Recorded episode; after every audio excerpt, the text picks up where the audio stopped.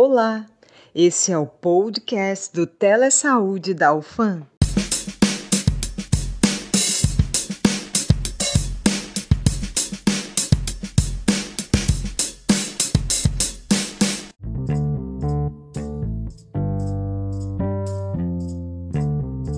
Você está com a sensação de que todo mundo ao seu redor está doente?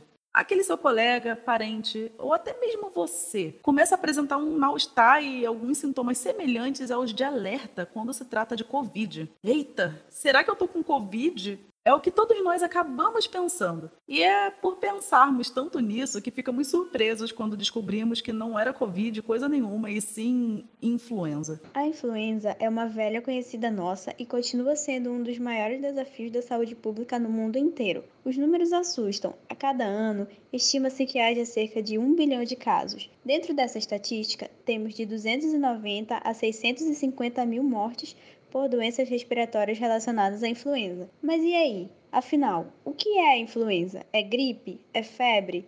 Que sintomas ela tem? Como devemos buscar tratamento? Descubra tudo isso e muito mais nesse episódio. Eu sou Beatriz Helena, estudante de medicina. Olá, eu sou a Rebeca Mendes, estudante de enfermagem. E aí? Eu sou Dália Cruz, estudante de medicina. E eu sou Paula Cecília, estudante de odontologia. E hoje vamos falar sobre essa onda de influenza. A gripe que todos nós já conhecemos e definitivamente não amamos é uma infecção de caráter agudo do sistema respiratório, causada por um vírus influenza. Se você não sabia disso, agora já está com informação. Existem diferentes tipos de vírus influenza como os tipos A, B e C, por exemplo.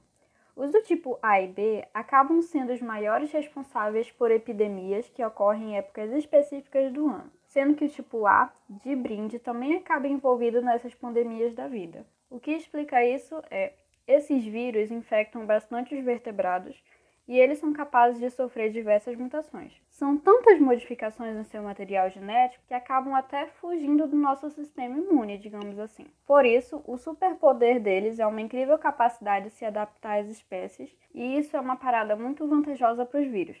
Porém, detestável para a gente, né? Que depois fica com o nariz escorrendo, tosse, febre, enfim. E essa coisinha microscópica, né? Esse vírus, pode ser transmitido por disseminação de gotículas, aerotransportado e por contato. Como vocês podem notar, né, esse vírus é transmitido de uma pessoa para outra ridiculamente rápido. Isso porque eu ainda não falei dos sintomas. Acredito que o basicão aí de praticamente todas as infecções respiratórias, você já, já tem uma noção, né? Essa altura do campeonato e tal. Mas enfim, os mais comuns, os sintomas mais comuns são febre, dores de cabeça e um cansaço sinistro, né? Um cansaço imensurável. E eu não sei vocês, mas eu gripado, eu fico só, pô, até ler me cansa. Não consigo nem ler fanfic, mano, já cansa. Mas ok, ok. Focando aqui, né, no que interessa. Esses vírus, eles podem acabar gerando ainda outras complicações, como pneumonia, sinusite e até exacerbação de problemas que o paciente já tinham, né, como asma, por exemplo. Você talvez fique surpreso ou incrédulo, mas essa gripe pode até matar. Talvez agora você esteja se perguntando: se esses sintomas aí que Dali acabou de citar são os mais comuns, como eu sei se estou com Covid ou com gripe? Bem, jovem padawan, a real é que tá difícil mesmo. Ambas as infecções acabam afetando o trato respiratório e causam sintomas semelhantes. No entanto, existem sim alguns eventos mais recorrentes em uma do que em outra. Como, por exemplo, na Covid, é comum os pacientes perderem os sentidos de olfato e paladar, o que cientificamente chamamos de anosmia, além de ter episódios de febre. Mas é, vai ter que fazer exames para fechar o diagnóstico mesmo. Aliás, um pequeno relato meu aqui, eu já peguei Covid, por sorte não foi nada grave, né? Mas é, foi um pesadelo, não senti gosto nem cheiro por nada durante duas semanas.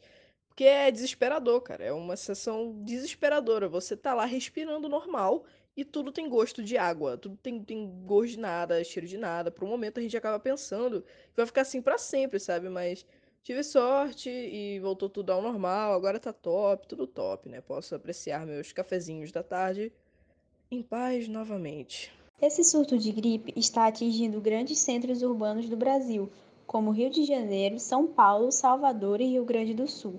além de se alastrar para a parte norte do país.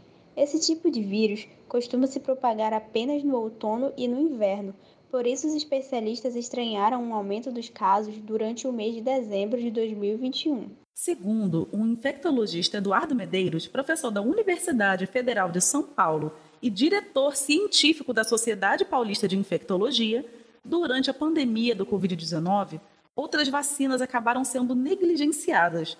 Isso explica o fato de que houve quase 20% de diminuição de cobertura vacinal da gripe de 2019 a 2021. O infectologista Álvaro Furtado também esclarece que as medidas de prevenção contra a gripe são as mesmas da Covid-19 e que a propagação também está associada à flexibilização das medidas de segurança. Ok, dito isso, como sabemos quando procurar intervenção médica? No geral, os sintomas se manifestam de forma leve, não sendo necessário atendimento presencial. Nesses casos, podem ser feitas consultas online, com tratamentos básicos para alívio dos sintomas. Já em casos em que os pacientes possuem queixas clínicas como falta de ar persistente, febre alta difícil de controlar até com medicamentos, deve-se procurar ajuda médica. É necessário prestar mais atenção nas pessoas que fazem parte dos grupos de risco, como pacientes oncológicos, recém-operados, doentes crônicos, idosos, obesos, etc.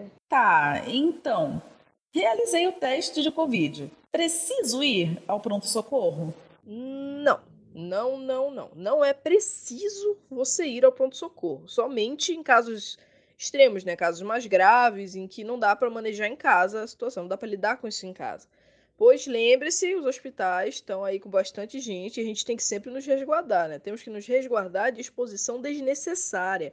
As recomendações principais são repouso, hidratação e evitar ao máximo contato com outras pessoas por conta da transmissão. O Ministério da Saúde ressalta que a vacina contra a gripe continua disponível para os indivíduos com mais de seis meses, em todas as unidades de saúde da capital, e também esclarece que não é necessário o tempo de espera entre a vacina da gripe e da Covid-19 mas se o cidadão estiver com uma das duas doenças, é preciso esperar um período para a aplicação da vacina. Já foi divulgado que a vacina da influenza H3N2 vai ser distribuída para a campanha de 2022, que começará em março e será distribuída de forma gratuita. Mas as vacinas que estão disponíveis já protegem contra outros vírus que circulam pelo país.